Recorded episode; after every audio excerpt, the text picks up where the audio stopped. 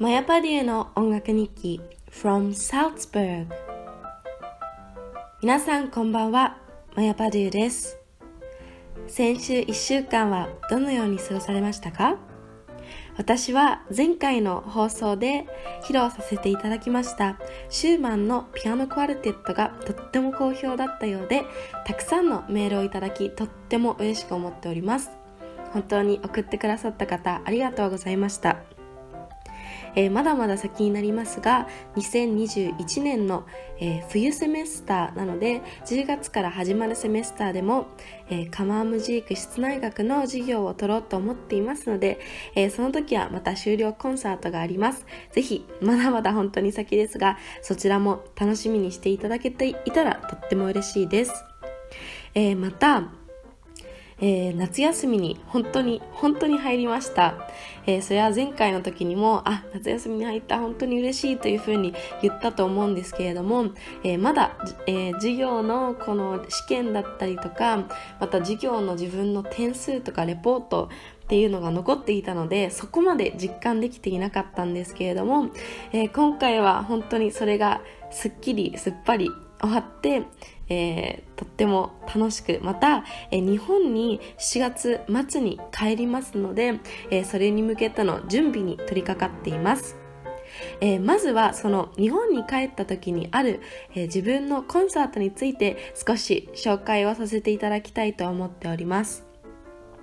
えー、今年の夏はもちろんコロナの影響もあり日本に帰ったとてそのまんまこう外出できるわけではないんですね。まあその海外に行った方やニュースをチェックしている方はもう存じ上げていると思うので繰り返しになってしまうんですけれども、えー、私はオーストリアから日本に入国するため日本に着いてからは2週間の自宅隔離というものをしなければいけません。なので、えー、そちらをした後に8月の頭ぐらいからまた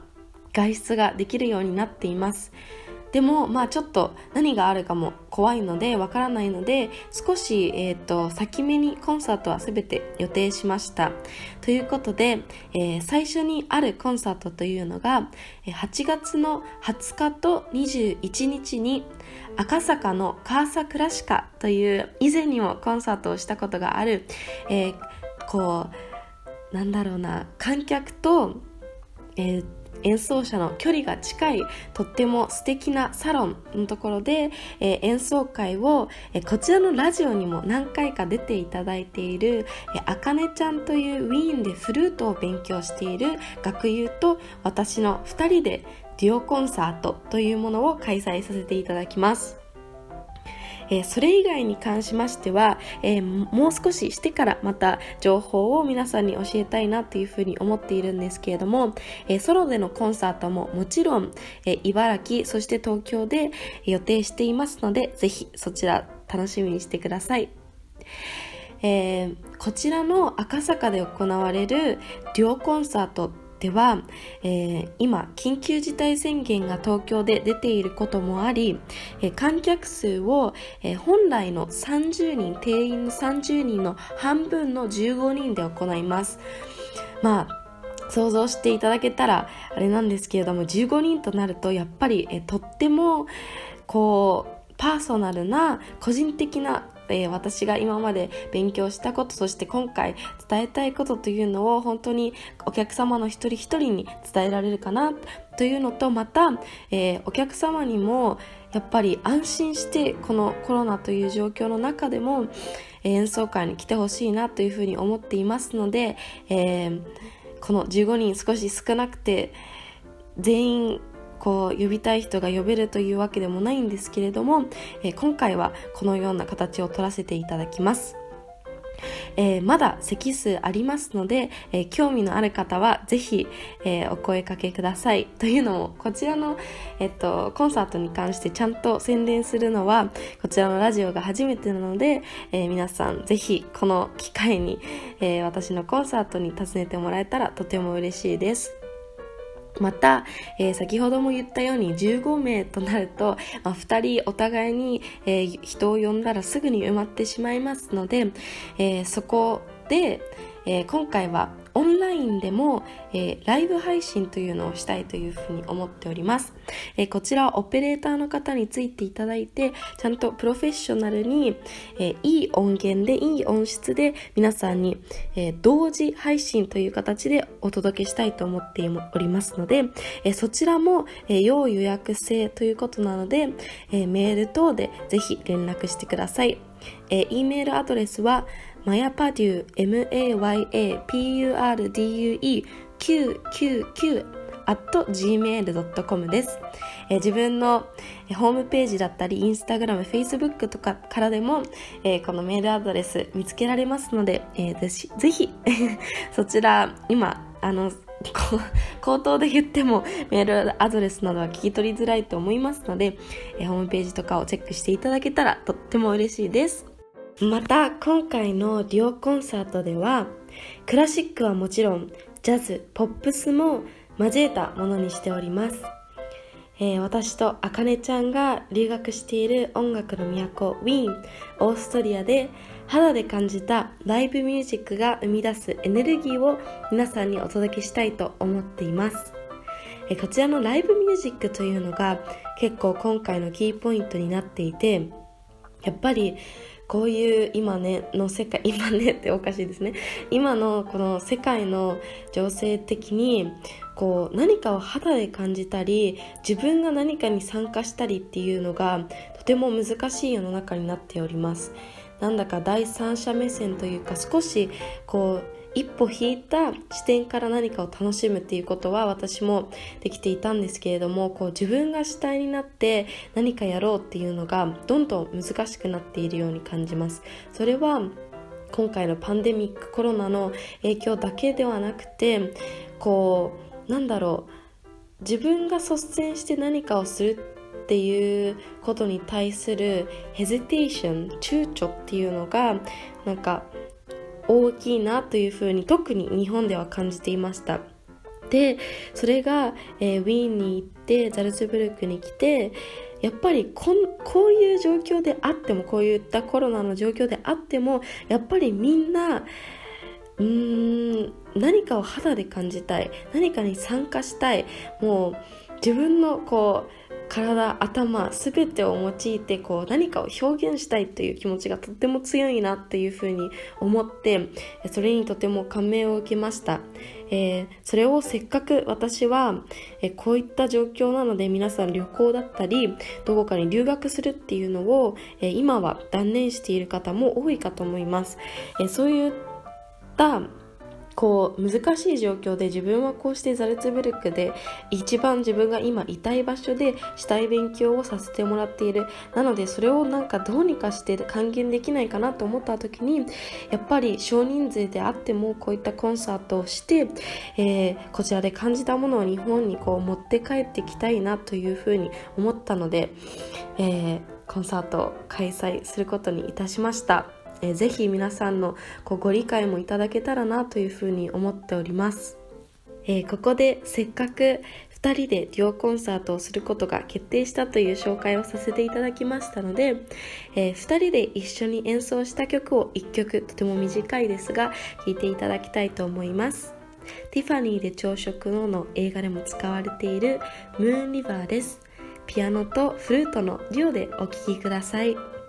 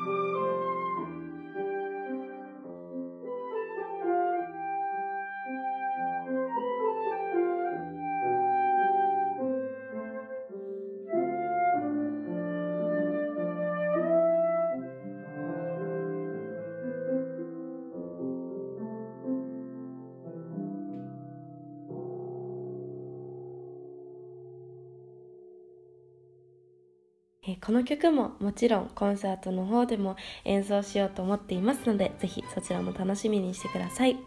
他にも、えー、サン・サンスのロマンスだったり、えー、もしかしたらモーツァルトそして、えジブリ作品などを演奏しようと思っています。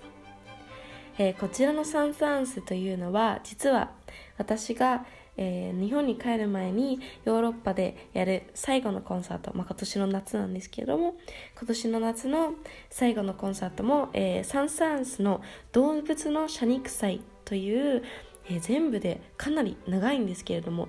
30分ぐらいはかかると思います。そちらを私は今回、えー、ウィーンで、えー、2日間に渡って、えー、オーケストラと一緒に演奏するという演奏会を最後で最後にこうヨーロッパでしてから、えー、日本に帰ってくる予定です。えー、こちらの動物の謝肉祭は実はこの間、えー、私が今撮っているザルツブルクでの奨学金の関係のコンサートでもこちらのサン・サンスの曲を弾いたんですねまさか、えー、1ヶ月ちょっとの間に2回も違うコンサートで同じ曲をでもまた違う編成でこの間はピアノデュオということで、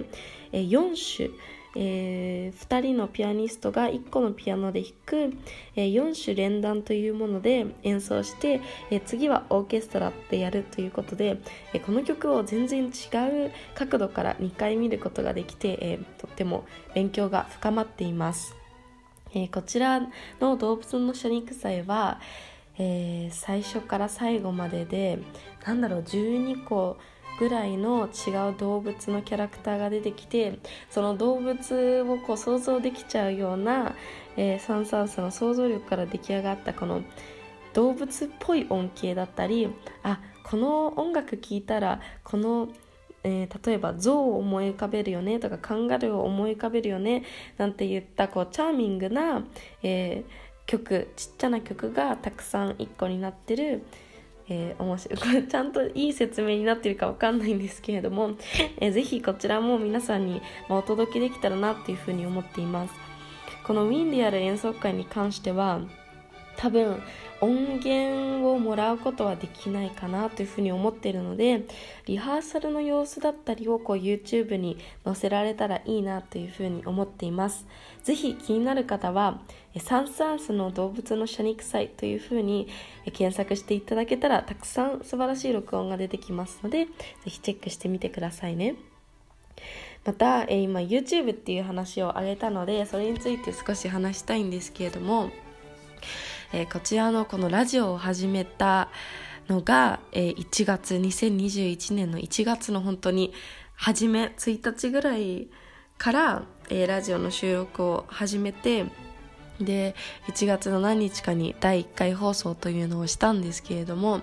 えー、その時ちょうどその1ヶ月ぐらい前の12月頃から、えー、YouTube の方でもこうそれまではピアノの演奏動画というものだけを載せていたんですけれども自分のこう日常生活だったり、えー、絵を描くのが趣味なのでその様子だったりこう今まではちょっと恥ずかしがって見せなかったようなことも、えー、見せるようにしました。ただ、まあ、ラジオが始まってからは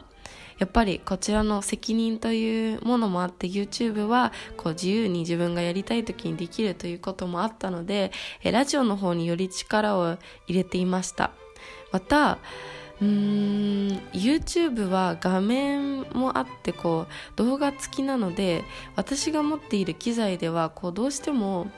自分が目標としているようなものが撮れないっていうのもあってう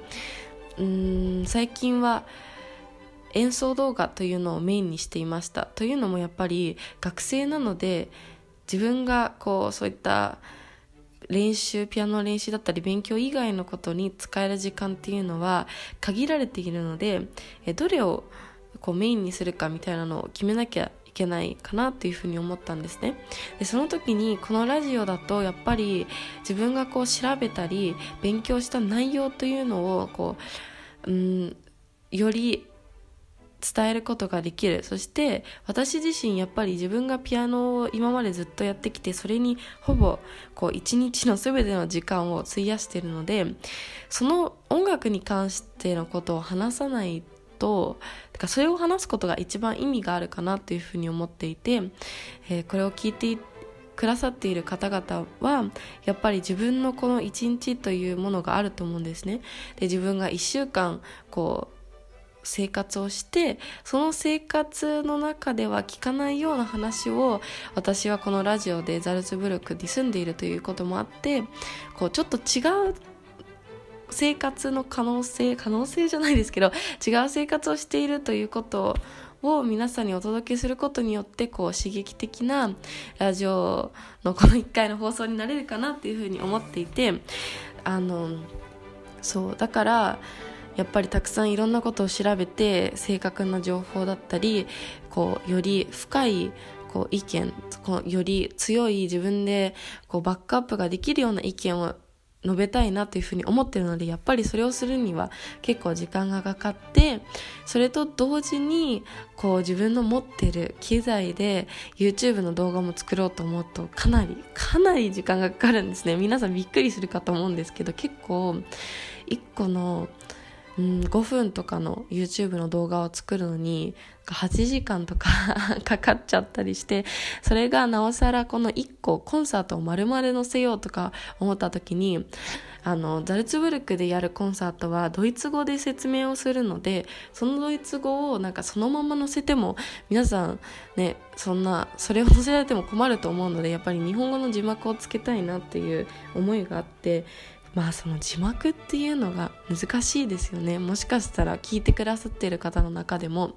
そういうことをしたこと経験がある方がいるかもしれないんですけれどもいやー字幕をつけるっていうのは難しいですね。こう日本語で何を言ってるかが頭の中で分かってたとしてもそれをこう文字に起こしてドイツ語の文章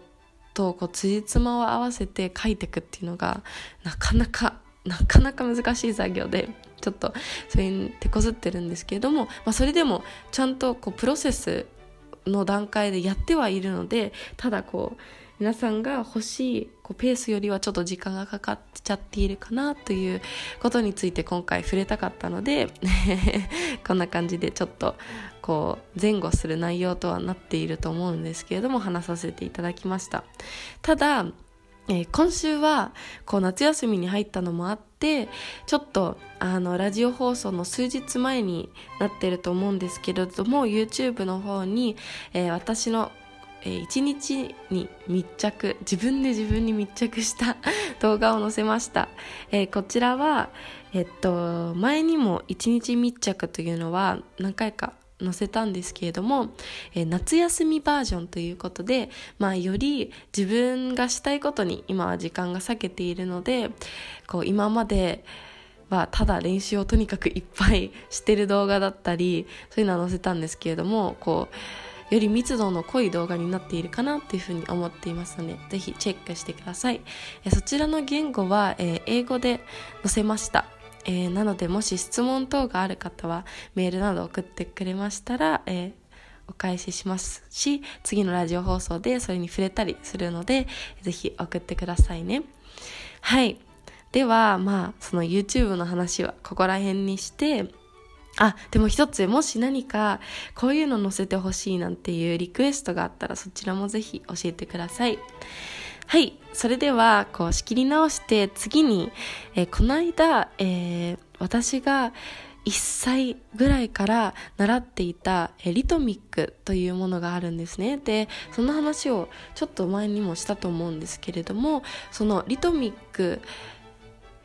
で習っていた時にこう私の先生だった、えー、方が、えー、お声がけくださって、えー、出版されるその35周年記念リトミックの私が習っていた教室というか、まあ、アトリエスタジオなんですけれどもその大きな、えー、教室の35周年記念に本を出版されることになりました。でその本の中に、えー、私のこうちょっとした文章コラムエッセイみたいなものも、えー、載せていただくことになりましたので、えー、それとっても とっても嬉しいです。本当に。でとてもワクワクしてるのでまだ本は出来上がるのは秋みたいなので、えー、原稿はもうあの私の方から送ったんですけれどもそれが形になるのがとっても楽しみなので、え、それに書いたことをほんの少しだけ紹介したいと思っております。今回は私がこちらのアトリエ・でダルクローズで、えー、どのようなことを学んだかそしてこう今の生活にどのようなこう影響を及ぼしているか、えー、どのような学びを感じられる瞬間があるかということについて書いてほしいというふうにお願いされたので、えー、私は「zusammen spielen」共に感じるという見出しをつけさせていただきました。えー、ツザメンシュピューレンというのは、えー、ドイツ語のタイトルなんですけれども、ツザメンが一緒にでシュピューレンが感じるということで、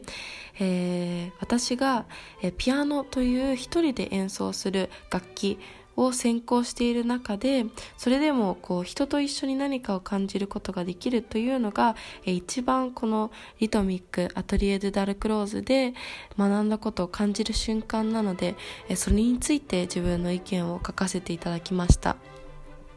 こちらのアトリエ・ド・ダルクローズというのは、えー、ジャックスイス人のエミール・ジャック、ジャック、ごめんなさい。ちょっとなんかスイスの名前ってとっても発音がしづらくて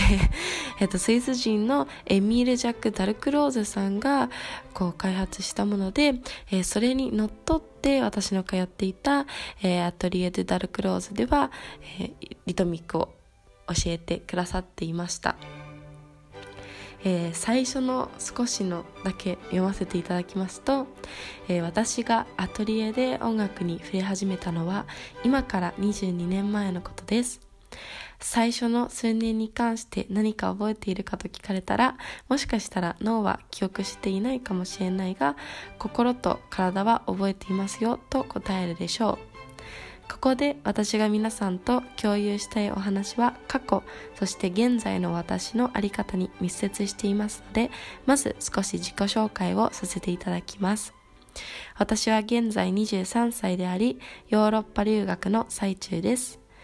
クラシック、クラシックピアニストとして活動しており、ドイツのライプツィヒからオーストリアのウィーン、グラーツを経て現在ザルツブルクに住んでおります。ヨーロッパ留学を始めたのは4年も前のことになるのですが、それ以前にもニュージーランドやアイルランドに住んでいたことがあり、なぜこんなに長々とどこへ住んでいたのかについて書いたかと思いますと、今回のお話には一人共にというのが重要なポイントになってくるからです。ピアノは3歳から母の影響で始めましたが、最初にも述べたようにアトリエで音楽に触れ始めたのは、そのさらに前の私が1歳半の頃でした。ピアノは私にとって生きる意味そのもので、逆に言えばピアノさえあれば生きていけると言っても過言ではありません。そんな思想を持っているため、また様々な国、都市に住むとなると、すべからず一人でいることが増えるというのは、容易に想像できるではないでしょうか。容易に想像できるのではないでしょうか。ピアニストというと、それもまたステージに一人で立っている、そんな姿を想像する人が多いでしょう。そんなこんなで一人がおなじみになっているのですが、孤独というわけではありません。そして今一人を感じる瞬間こそが私がアトリエで学びを思い出す瞬間なのです。音楽と言語というのは、まあ、ここら辺にします。はい。こんな感じで、えー、文章が始まって5ページ6ページにわたる、えー、こうエッセイちっちゃなコラムというのを書かせていただいたんですけれどもちょっと恥ずかしいですね。自分で書いたのにこう流暢に読み上げることができなくてただ、えー、これを書いていた時間そのものがとっても幸せでした。自分のこう今を見つめ直すきっかけにもなりましたしあこんないい思い出があったなとかえー、その時にちょうど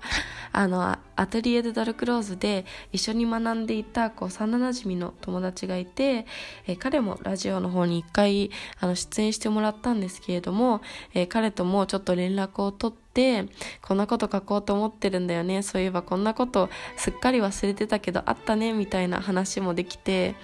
うんとっても、えー、素敵な経験になりました。まあ今後ももうちょっとこれをきっかけに文章を書く機会を増やしたいなというふうにも思って、まあ、こうやってラジオで話す時はこうそのコンサートで最初にも言ったようにライブの感じをやっぱりヨーロッパからお届けするのが目標なのでこう原稿を書いて細かく細かく、段取りをしてっていうことはあえてしないようにしていてこう1回でこう喋りきるみたいなことを、え、こうモットーにしてるんですけれどもやっぱり文章を書くとその文章を何回も自分でも読み直さなきゃいけない自分でこうやって見てあれこれは本当にこの言葉選びで相手に伝わるのかなみたいなことまで考えなきゃいけないしその自分の声の抑揚だったりというのもこう使えないのでこう読んだ人のその時の気分でも結構文章の受け取り方って変わると思うんですね。でそれは逆に喋ったりすると自分のその時の気分によってこう相手に伝わることが違う。ただ文章はこう何回も自分の中でプロセスをするので自分のその時の気分とかというよりもも層の深いこうより自分の内部に近いところからこうものを引っ張り出してきてそこでこううんこれでよしっていう OK サインも出すのも自分なのでこうやよりこう内側の自分を、えー、さらけ出してるようでこうでもそれがある意味やんなきゃいけないことかなというふうにピアニストであるということもあるのでこうより自分の中のものを相手に見せられる自信というものをつけなきゃいけないかなというふうに書いていて思いました。うん、あとこう自分の手を離れちゃった言葉っていうのは結構ちょっと怖いものでもあるなっていうふうに思うのでこう自分が意図していなくてもあれって思われてしまったりなんか間違っているっていうふうに思われてしまったりなんかいろんな可能性があるのでこうまだ私も全然若いので周りの人に助けてもらいながら本当にこの文章でいいと思いますかなんてことをこうしっかり聞いてこう責任を持って文章だったりは世の中に出したいかなっていうふうに思っています。はい。ただえこちら本当にこう生の私の意見というものをこう書く初めての場になったのでこう出版されるのそしてこう本の形として秋に見るのがとっても楽しみです。皆さんもぜひ楽しみにしていただけたら嬉しいです。絶対に紹介すると思うので楽しみにしてください。はい。それでは今週のラジオ放送はこれくらいにしたいと思います。今週も聞いてくださり本当にありがとうございました。それでは来週またお会いしましょう。おやすみなさい。マヤパデューでした。